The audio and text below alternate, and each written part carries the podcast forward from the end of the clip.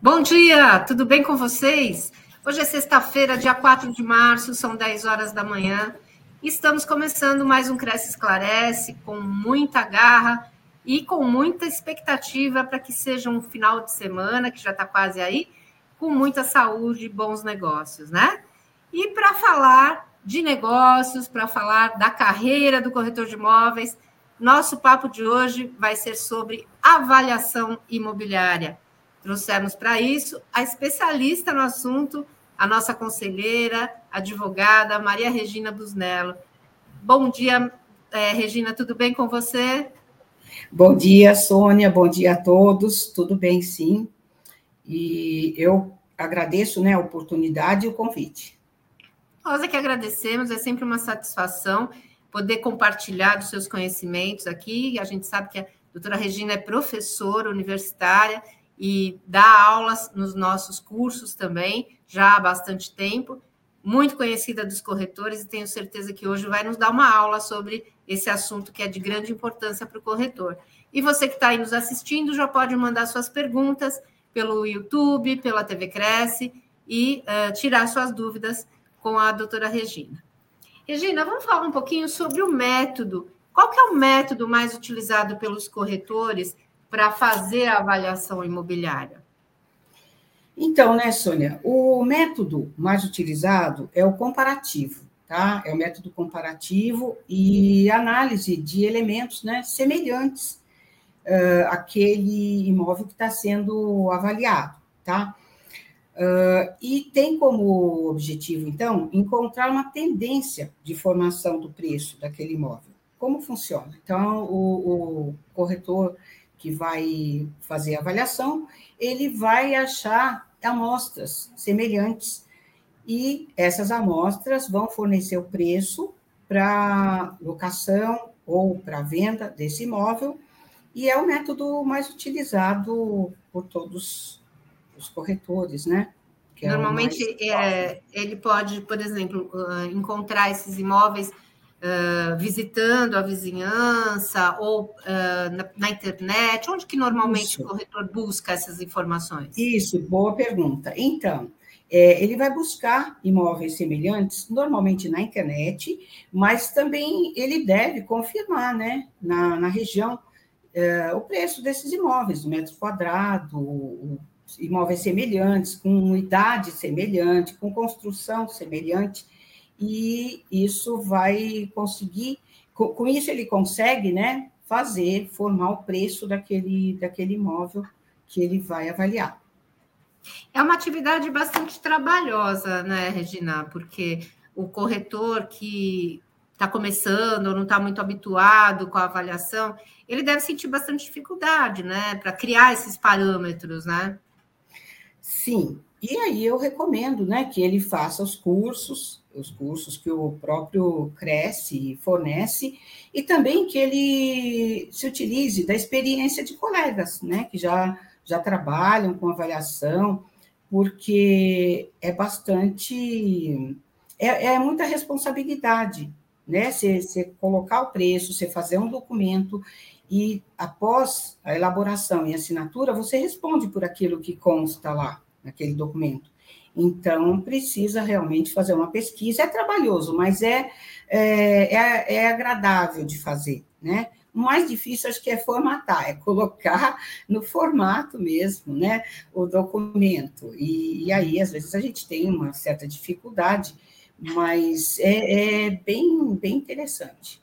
Uhum. E tem diferença entre avaliar um imóvel para o cliente e atender uma questão judicial? Ah, bem interessante a sua, a sua pergunta, né? Então, é, eu entendo que não tem diferença. E tá. por quê? Porque é o seguinte: quando você faz o, o PITAM, né, o parecer técnico, ele é um documento. Uhum. E esse documento, ele vai ser visto, a partir do momento que você emite, que você assina, ele vai ser visto por várias pessoas né? Então, se você faz para o seu cliente, ele pode até usar aquele, aquele documento como início uh, de prova para ingressar com algum tipo de ação, né? uh, por exemplo, uma extinção de condomínio, ele vai lá e junta aquele, aquele parecer que você colocou, uhum. dando início né, uma demanda para comprovar valores e tal. Então, é, não tem diferença, porque esse parecer, após a emissão e assinatura, ele, ele pode ser usado em qualquer. É, pode ser usado judicialmente ou não. Né? Até numa, numa não tem nenhuma informação prova. técnica na parte jurídica que seja necessário incluir. Olha, eu entendo que especificamente não, a não ser que você uhum. tenha, lógico, perguntas, quesitos, né? Que tá. foram feitos pelo juiz. Mas, normalmente, esses quesitos, eles já estão dentro do, do, do parecer, do trabalho técnico. Então, já tem incluído, é, né? É a, mesma, é a mesma situação. Porque a partir do momento que se emite, acabou. Ele vai, vai, ser, vai passar para vários órgãos, para várias pessoas. Então, não vejo muita diferença, não. Uhum. E normalmente o PITAN ele pode ser utilizado em, em qual situa situação? Por exemplo, no caso de divórcio, no financiamento bancário, ele tem validade, no caso de um inventário, é, ele pode então, ser utilizado nessas situações? Pode ser utilizado. No financiamento, normalmente, é, vai ser feita uma avaliação, né, é, pelo órgão que, que vai estar fornecendo ali o financiamento. Mas uh, ele é muito utilizado para parâmetros né, de patrimônio dentro de inventário, é, dentro de, de divórcio. A pessoa, às vezes, adquiriu um imóvel há muito tempo, não sabe quanto vale esse imóvel, uh, não consegue, dentro da, da prefeitura, né, os valores específicos ali de mercado mesmo, então ele é utilizado. E, e muitas vezes para balizar é, divisão as pessoas uhum. estão lá, elas têm um imóvel em comum, né? E aí querem fazer uma divisão, uma venda, então elas pedem que seja feita uma avaliação. Então é um documento sério, né? Que o, o corretor tem uma grande responsabilidade, né? Principalmente quando envolve esse, esse tipo de questão, né? Sim. Tem algumas perguntas aqui dos nossos internautas. É, o Luiz Bernardino ele pergunta se precisa, se é necessário pagar anuidade se uh, para o KINAI. Não, não. Ele faz a inscrição, né? Uh, normalmente após o curso, e aí ele faz a inscrição e não temos anuidade. Para quem não sabe, o KINAI é o Cadastro Nacional de Avaliadores Imobiliários, que é uh, elaborado né, e mantido pelo COFES, né, que é o Conselho Federal. Então, a partir do momento que a pessoa é, ela não pode simplesmente se tornar corretor e já entrar no KINAI, né, Regina? Tem que Isso, fazer um ela, curso, né? Ela faz o curso, né? É, termina o curso e aí ela vai se inscrever no KINAI. E aí tem uma taxa e eu, particularmente, nunca paguei anuidade. Uhum. Necessário. E o consultor imobiliário Caio Ferreira pergunta se o PITAN tem o mesmo peso jurídico que um laudo técnico emitido por um engenheiro. Então, uh, vamos lá, né, Caio? É o seguinte: uh, são situações diferentes, são documentos diferentes, tá? O, o nosso PITAN, que é emitido pelo corretor de imóveis, ele vai é, informar o valor, o preço do, do imóvel. É para locação, para venda, e dar as características é, de localização desse imóvel, é, as principais características de, de metragem, né? É, ele, ele passa. Normalmente, nós vamos juntar a matrícula para identificar esse imóvel, lógico, mas ele tem características diferentes, são coisas, são analisadas, né? Situações diferentes. O engenheiro ele vai verificar a construção, se eventualmente existe algum problema construtivo, tá? E o corretor vai passar preço. O corretor ele não entra na seara da construção. Ele pode até mencionar uma outra informação, mas essa informação não é uma informação técnica do engenheiro, né? É uma informação uh, para auxiliar no preço. tá? Então, são documentos totalmente diferentes. O engenheiro, ele pode também é, colocar uh, valores, mas normalmente o engenheiro, ele faz até uma pesquisa junto às imobiliárias, junto aos corretores, para saber o preço desse imóvel, tá? Então, são pareceres diferentes, não, não, não, não tem a mesma, a mesma informação. A Simone Jorge comenta que, salvo engano, o Pitan pode ser utilizado até mesmo para alocação de imóvel para antena telefônica. É isso mesmo, uh, Regina? Também, também pode ser utilizado, né? Então, assim, é, em várias situações. Por exemplo, é, aqui em São Paulo, nós temos o valor venal de referência e às vezes ele não está muito de acordo com o valor real do imóvel. Então, eu posso uhum. até pedir um pitampo para contestar, para discutir esse valor junto à prefeitura, né? Olha, o imóvel ele ele está lá com valor venal de referência X, mas esse valor não está adequado. Então tem várias situações, muitas situações ele pode ser utilizado. José Jordão pergunta: qual a melhor forma de fazer consulta a proprietários? Acho que no quesito de valores, né?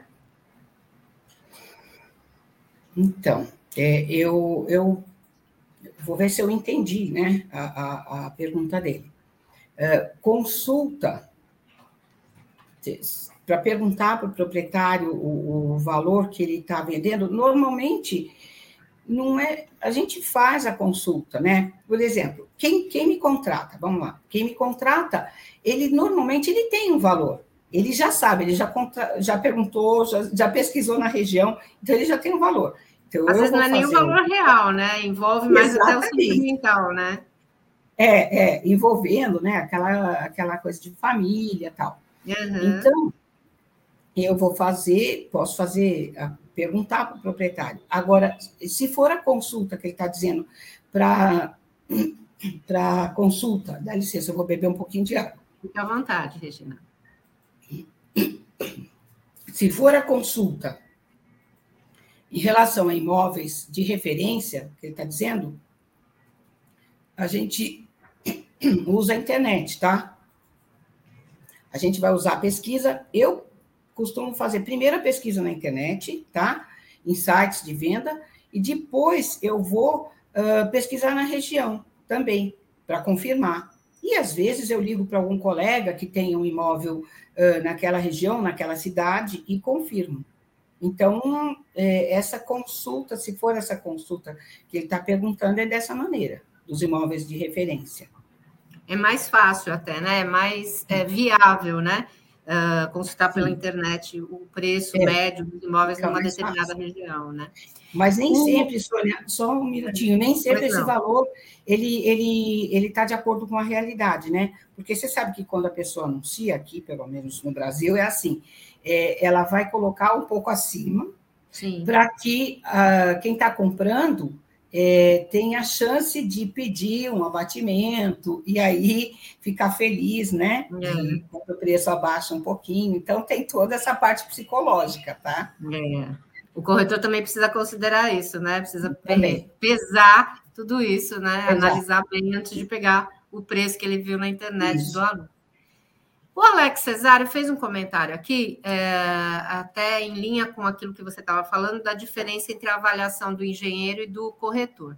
Ele disse que recentemente houve um acordo é, no, no Tribunal de Justiça de São Paulo que exigiu que a avaliação de imóveis fosse feita por engenheiro e desconsiderou a avaliação do corretor de imóveis. Esse tipo de decisão pode se tornar regra?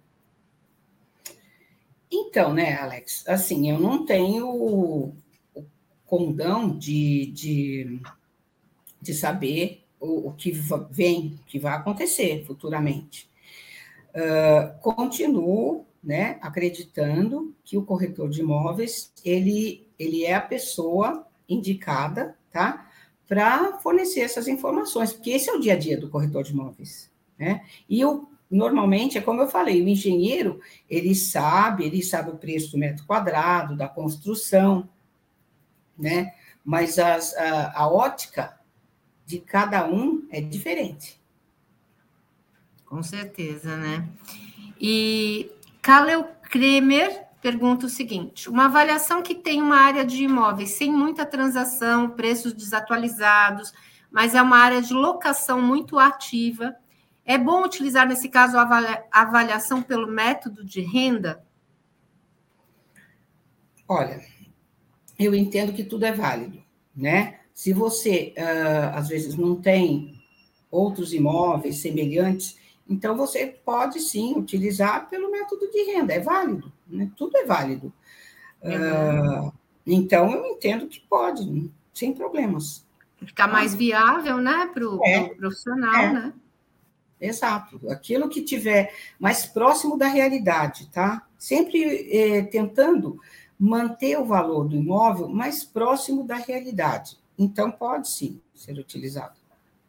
Ah, o José Jordan que tinha feito aquela pergunta para você sobre é, a forma de fazer consulta a proprietários, ele diz que ele quis dizer sobre é, identificar o nome do proprietário de um determinado imóvel. Tá, então vamos uh, à pergunta. Como que eu identifico o nome de um proprietário? Eu vou buscar uh, informações desse imóvel junto ao registro de imóveis, tá? O registro de imóveis, ele tem é, todas as informações sobre o imóvel e ele é público.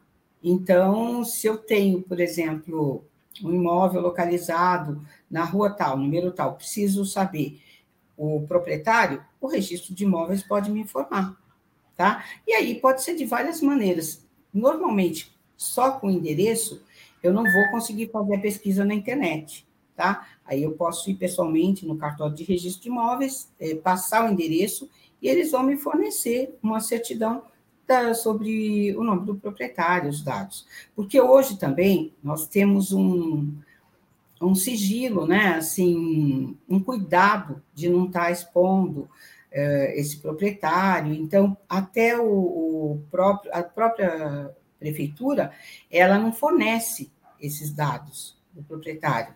Então, quando a gente tira lá um, um IPTU, não vem o nome do proprietário. Então, temos que tomar um certo cuidado, né?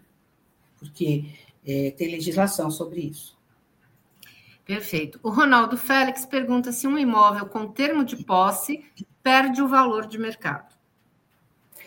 Tá, vamos lá. Entendi o seguinte, que a pessoa que tem esse imóvel, ela detém somente a posse, né? Pode acontecer? Sim.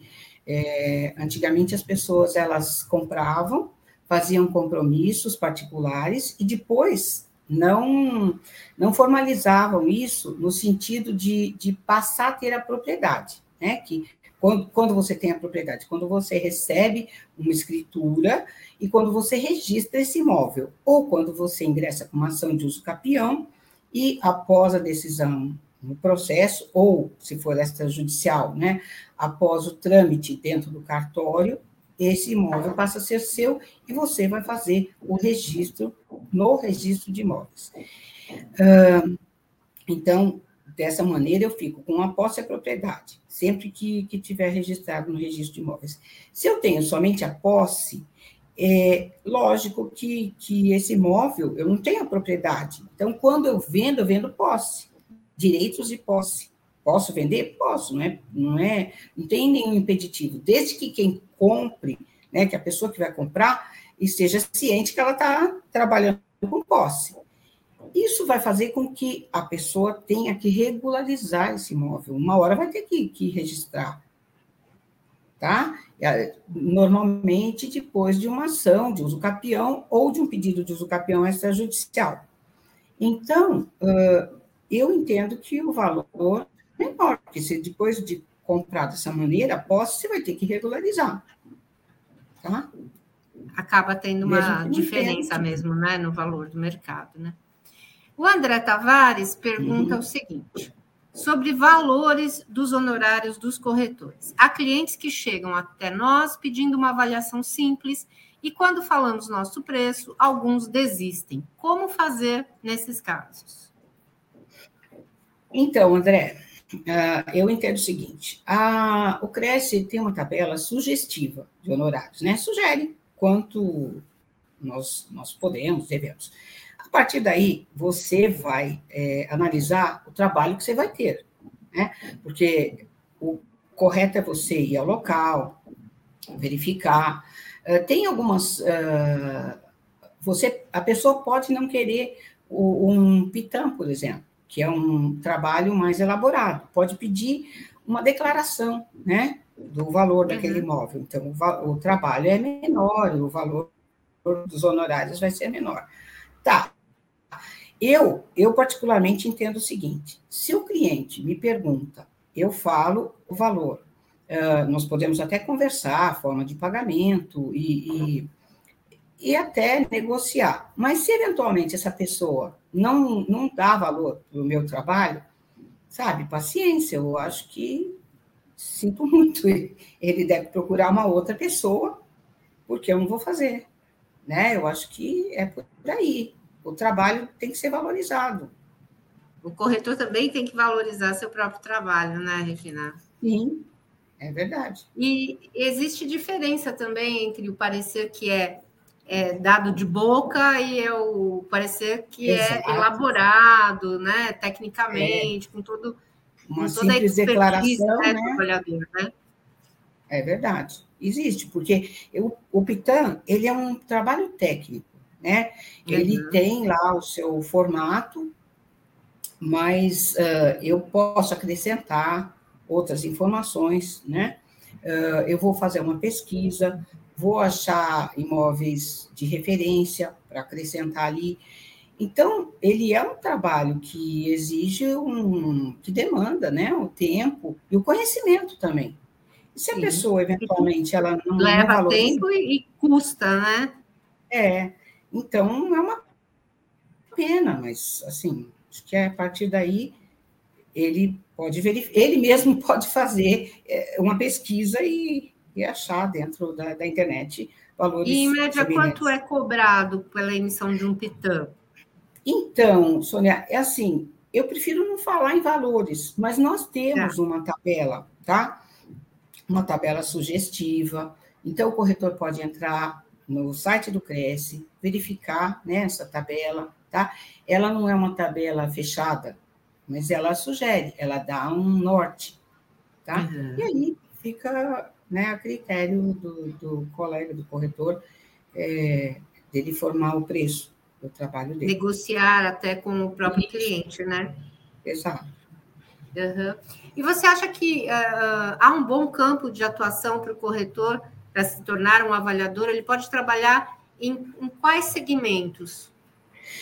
É, eu entendo que existe sim, né? O campo é, ainda tem muito, muito espaço para corretores. É, ele pode trabalhar nesses segmentos que eu te falei.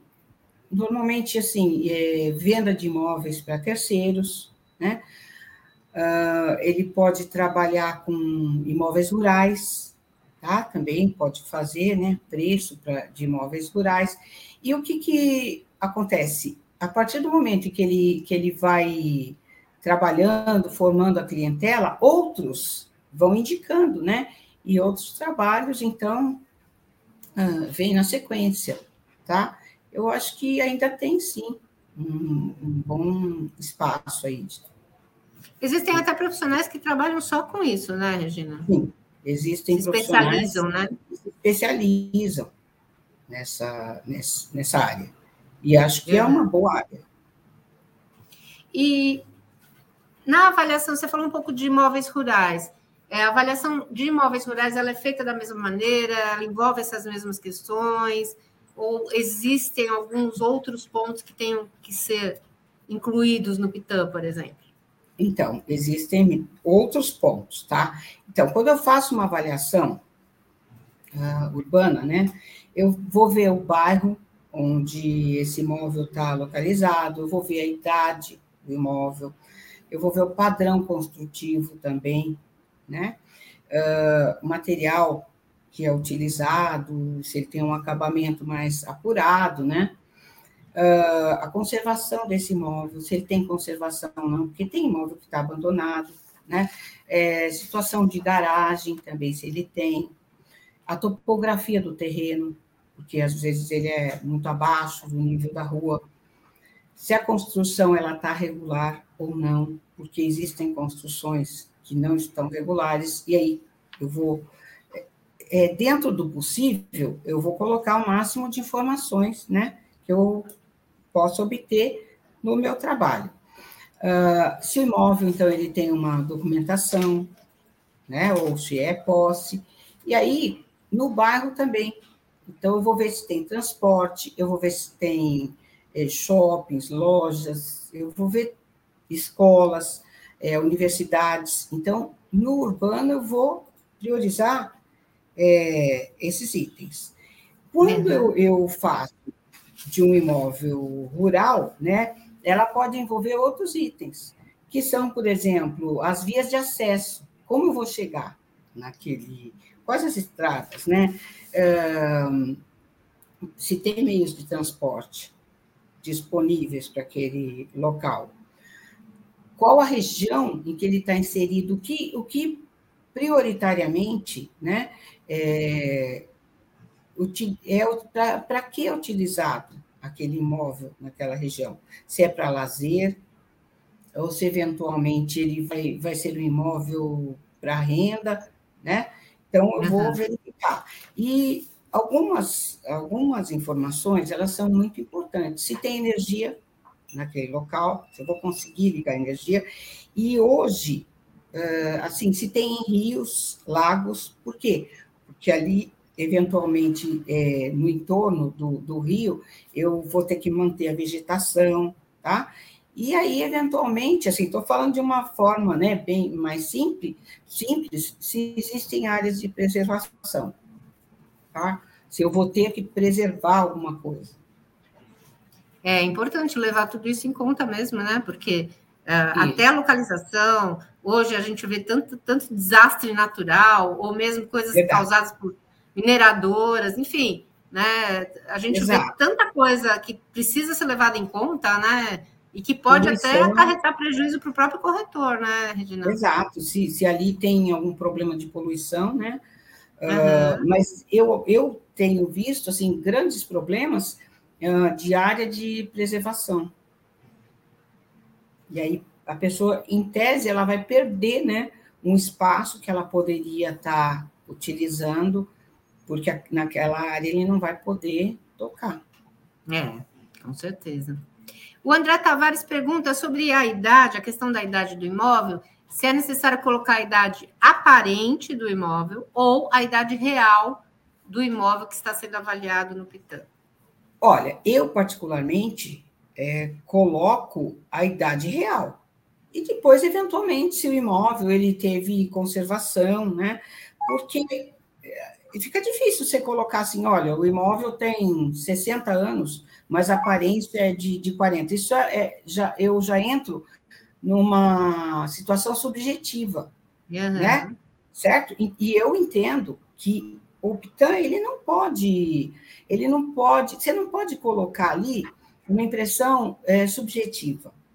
Ele é um documento objetivo, tá? Por exemplo, eu não posso colocar, ah, esse, esse local uh, provavelmente vai ter depois uma desapropriação, vai ter uma alteração. Não, eu tenho que colocar o que efetivamente eu sei que tem, né? Então, ali se existe já um projeto aprovado, alguma coisa efetiva e não subjetiva. Por exemplo, se, se você sabe que tem uma feira na rua onde fica o imóvel, em frente ao imóvel, é obrigatório colocar isso, Regina? Ah, eu entendo então, que sim. É. Eu acho que faz diferença, né? Faz. Então, assim, uhum. o imóvel, ele fica numa rua onde é, tem feira, nos, nos dias, né? Você coloca o dia tal, ou onde tem feira durante a semana, tá? Porque ali a pessoa não consegue entrar nem sair, né? E área sujeita a alagamento também, existe, uhum. tem áreas, né? A gente sabe que aqui em São Paulo tem uma placa, área sujeita a alagamento. Sim. Então, aí você tem, se você souber, lógico, e deve tentar descobrir, aí colocar. Importante deixar bem claro, né? Para que o cliente depois também não faça nenhuma contestação, né? Isso. Só completando, Sônia, eu acho assim que, que o imóvel você tem que colocar uh, a, a impressão efetiva do que acontece, né? Não dá para a pessoa ficar imaginando, achando que, que é, tem alguma coisa. É efetivamente aquilo que consta na data em que você está fazendo. Até porque uhum. é interessante que esse PITAM ele tenha uh, um período de validade. Olha, esse PITAM ele tem um período de validade de 180 dias. Por quê? Se não acontecer nada diferente, ele continua válido, pode ser que o valor continue o mesmo. Mas a gente não sabe a oscilação de mercado, uh, nós não sabemos o que pode acontecer de diferente. Uh, você viu agora recentemente que teve um problema no metrô de São Sim. Paulo, né? Então, assim, ele vale por esse período. Se, é uma coisa inesperada, né, que pode influenciar no valor, Exatamente. né, Se tiver alguma influência aí externa, ele já muda o valor. O José Gabriel de Sales Brasil, ele pergunta se você oferece algum tipo de curso, especialização em pós-graduação, específico para documentação imobiliária, ou até mesmo voltado para avaliação imobiliária. Então, se você quiser falar um pouquinho então, do teu trabalho, Regina. Então, eu, eu é, no Cresce, né? Eu sou professora voluntária, tá? Já dei aula no ProS, né? Uh, que depois ele mudou o formato. Uh, também, quando temos oportunidade, e é possível, né? Eu dou cursos presenciais. E aí eu trabalho também na, na Unidrumont, onde eu coordeno curso de negócios imobiliários, né? E tem a, um módulo de avaliação e também uh, dou aula na, na, no direito da, da universidade. Maravilha. Eu adorei esse bate-papo. Você vê que passou tão rápido que a gente tinha feito a previsão de uma série de outras perguntas e não deu nem para a gente conversar, é né? Porque o pessoal se entusiasmou bastante e é assim que a gente gosta. A gente gosta da participação de todos mesmo. Quero te agradecer muito e você sabe que aqui é a sua casa, né, Regina? Não preciso nem convidar, né? Muito obrigada. Eu é que agradeço a oportunidade, né? Gosto bastante de falar sobre esses assuntos, de falar sobre documentação imobiliária e aprendo bastante também com os cursos. E, novamente, eu vou agradecer o convite e a oportunidade. Muito obrigada e a presença, né, daqueles que estão aqui conosco assistindo. Quero agradecer a todos que nos acompanharam e desejar a todos um excelente final de semana, que seja de muita paz, muita harmonia, porque a semana que vem tem mais, tá bom, gente? Um grande abraço e até lá.